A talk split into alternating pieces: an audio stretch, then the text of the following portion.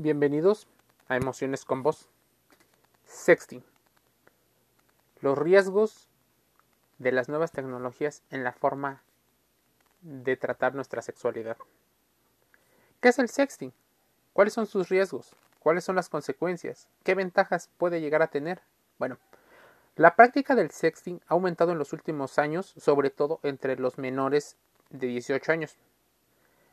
Análisis de diferentes medios determinan que una parte considerable de la juventud practica el sexting, enviando material de contenido sexual o lo que muchos llaman demasiado subido de tono.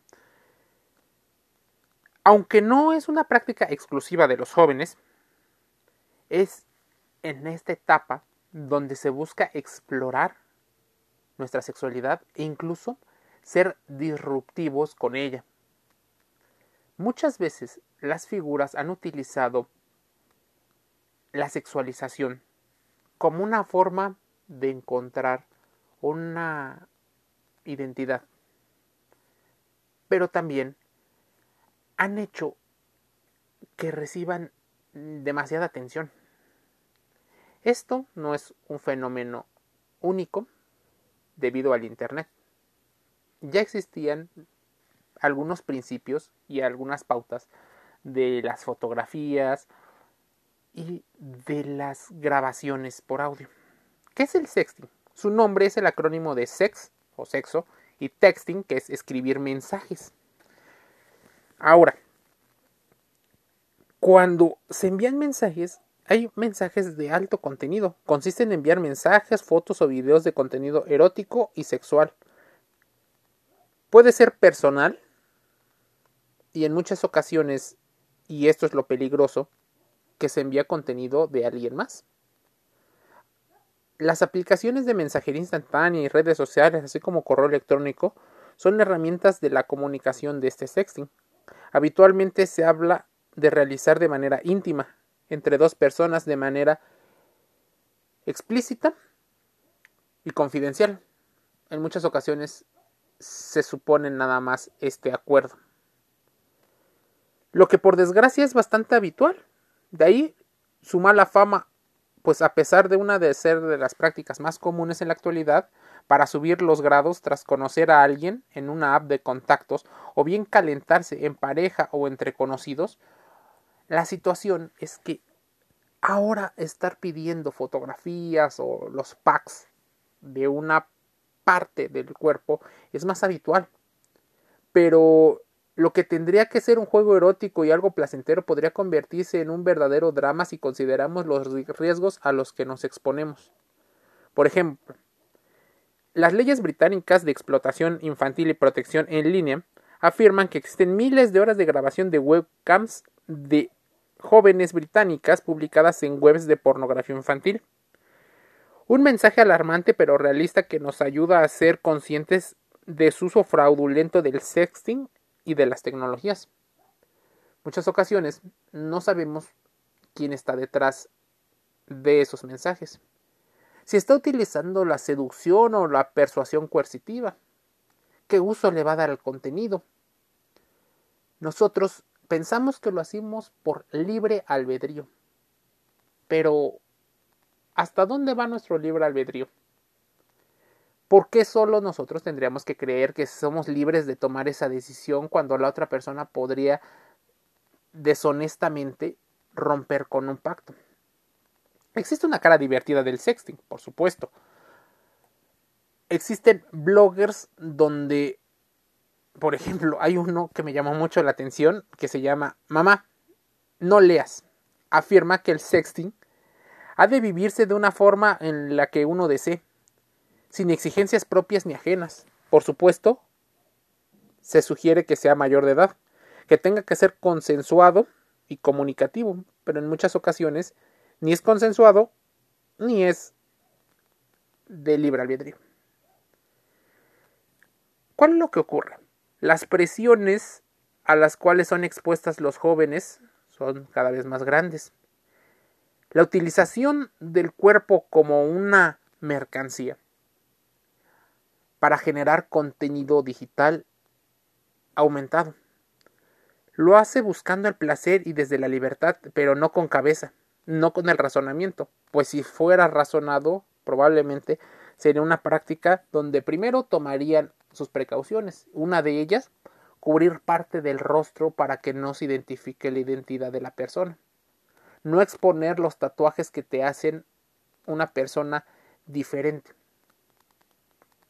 Ahora bien, estos son uno de los posibles escenarios. Por tanto, apuesta por lo erótico, pero menos comprometido. Hay muchas personas que llegan al punto de lo explícito. Mostrar la cara también implica un riesgo, pues nunca sabes si se lo enviará a un grupo de amigos, quienes a su vez lo compartirán y se corra como una pólvora, un chisme, y las grandes consecuencias que esto tiene. Pero no todas las personas pueden contar de manera divertida lo que les sucedió, pues incluso el sexting de pareja puede salir mal. Incluso existen historias por las cuales se creó en algunos países una ley para reducir el uso de este contenido sin que las personas involucradas estuvieran conscientes. En México, por ejemplo, existe la ley Olimpia, que penaliza a aquellos individuos que hacen uso de este material con fines lucrativos o hasta de chantaje económico y emocional. Incluso está penalizada la pornovenganza. Y es que a veces el novio te sale rana, diría la abuela, pero la abuela sabe que existen personas traicioneras. Pero esto no es exclusivo de los hombres, también las mujeres podrían hacerlo. La cuestión aquí es que entran en juego las nuevas tecnologías y lo que antes era la comidilla del barrio, ahora se puede convertir en una situación totalmente viral. La cara más oscura del sexting es que muchos adolescentes tontean y piden las fotos, pero ahora tienen móviles con acceso a Internet desde los 10 o menos años. Si antes un ordenador tenía un control de los padres, ahora pueden tener acceso casi cualquier persona. Estamos hablando del grooming, que consiste en establecer lazos de amistad con niños y niñas de manera deliberada por parte de un adulto para obtener satisfacción sexual, lo que está muy cercano a la pornografía infantil y a la cercanía de la pederastía. Efectivamente, se refiere a temas muy complicados. Incluso existe el chantaje sexual o la sextorsión, aparece en todas las edades y se combate sin duda con menos herramientas y más miedos entre los menos maduros emocionalmente. Estamos hablando de madurez emocional. Puede haber una persona que tenga 40 o 50 años y no tenga esa madurez. Así que no viene necesariamente de la edad.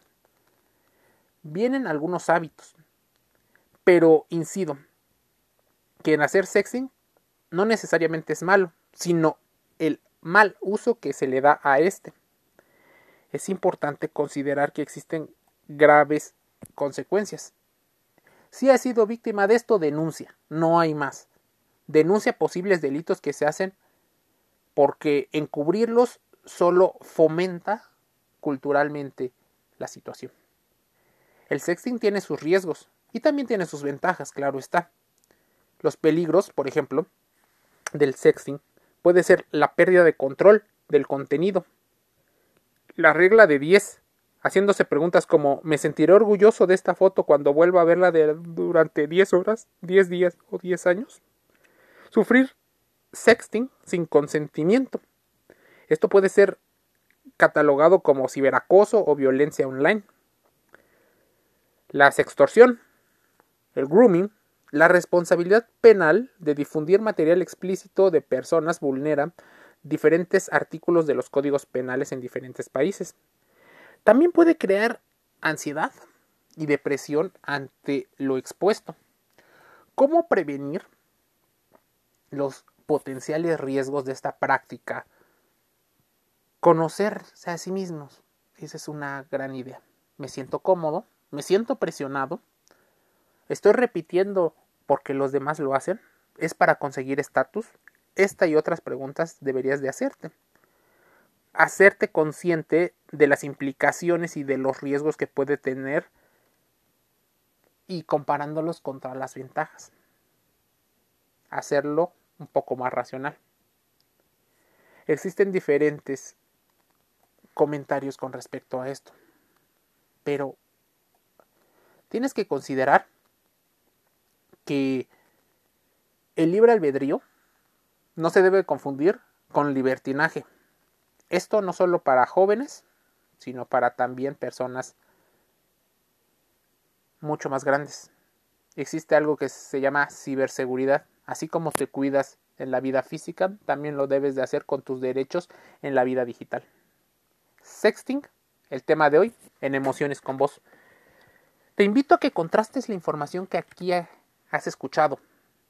Hagas tus reflexiones, hagas tus anotaciones y nos hagas llegar tus comentarios. Suscríbete al podcast en Spotify y otros sistemas de comunicación audiovisual.